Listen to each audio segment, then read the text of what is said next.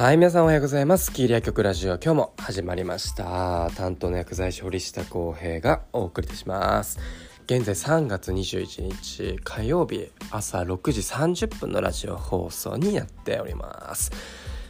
いや、めっちゃ早すぎだろ。もう、あのー、毎日ですね、だいたい早くて5時、えー、から、まあ、大体6時ぐらいの時間に、えー、毎朝起床しているんですけども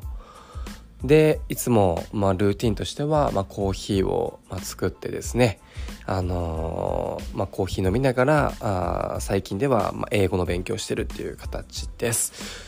まあそういう時間じゃないとねなかなかこう時間の確保っていうのが難しかったりもするので、まあ、そういうこう朝活っていうのはもうずっとですね、えー、しております。でね朝早いということでかなりあの声のテンションが低いかもしれませんけれども元気にねちょっと話していきたいと思います。で先日前回も前回かなあ前々回、えー、まあ、ティラノサウルスレースっていうねいやそれ何って思うかもしれないんですけどもあの薬局のですねあのいつも連携をしてるクリニックさんがま主催をしていて、まあ、このコロナ禍でねえー、なかなかこう人と人がこう接する機会っていうのがなかなか難しいっていう状況が続いていたじゃないですか。まあ、そういう中で、まあ、特に意味もないんだけども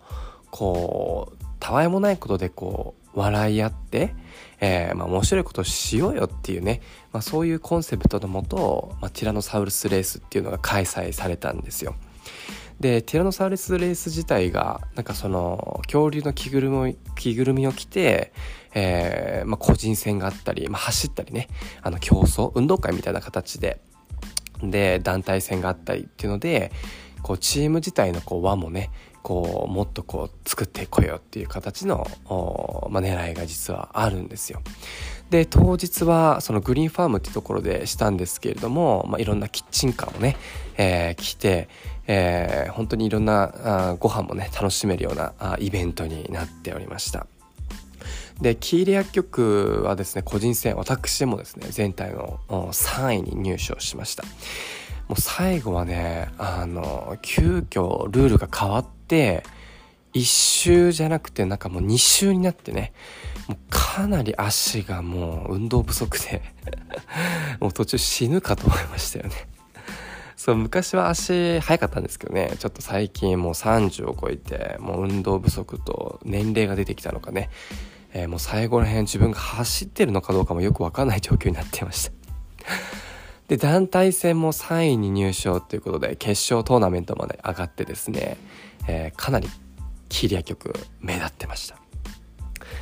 まあそんなこんなでね、えーまあ、すごく楽しいイベントになりました。ぜひ、えー、多分ね、来年もすると思いますので、えー、ラジオを聞いてね、えー、私も参加したい、僕も参加したいという方がいらっしゃいましたら、まあ、ぜひ、えー、参加していただければなと思います。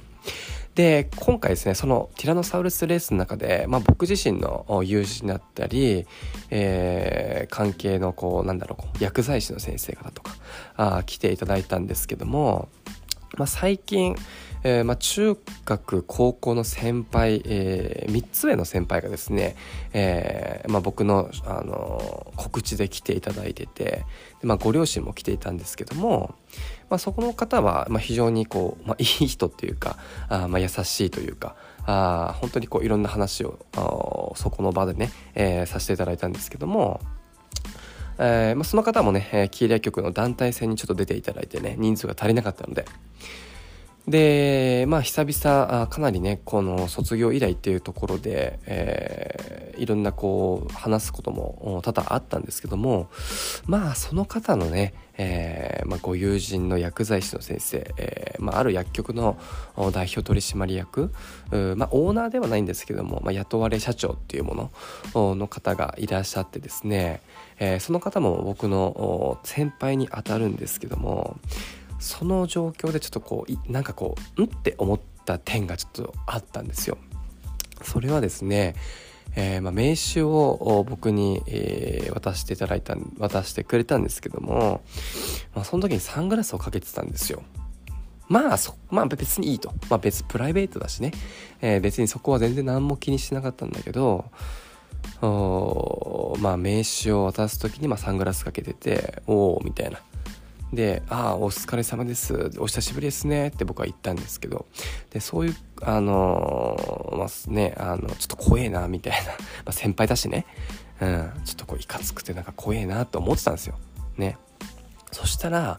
その彼のご友人のご両親がたまたま来たんですよ。その後ろに。そしたらですねその名刺渡した彼は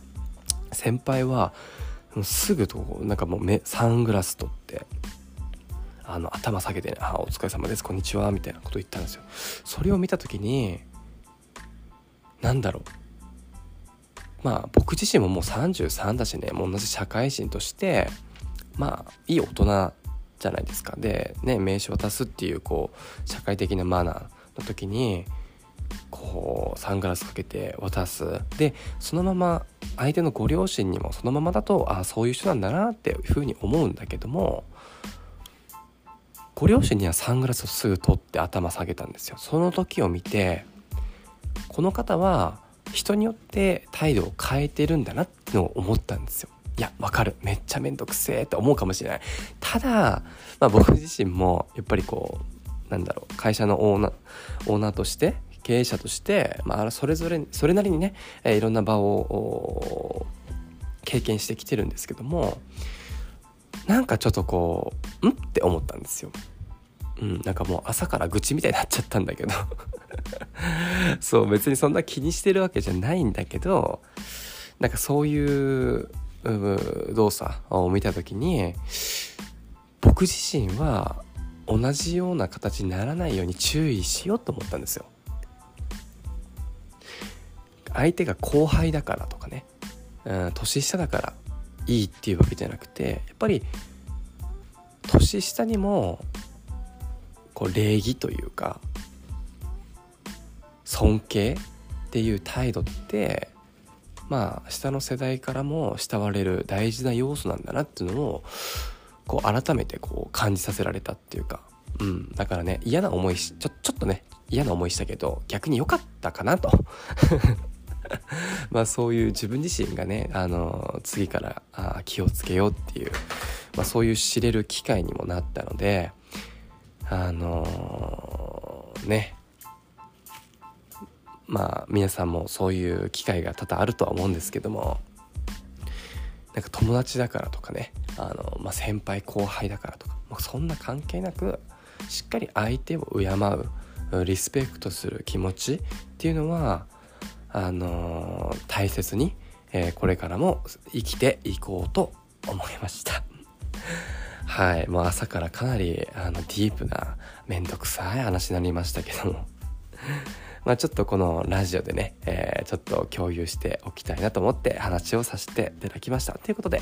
えー、まあ、今回はね、あの、しっかり、えー、リスペクトを持って、えー、人と接していこうという話で、えー、ラジオを放送させていただきました。ということで今日はね WBC、えー、日本とメキシコ戦ですかね、えー、ぜひねあの佐々木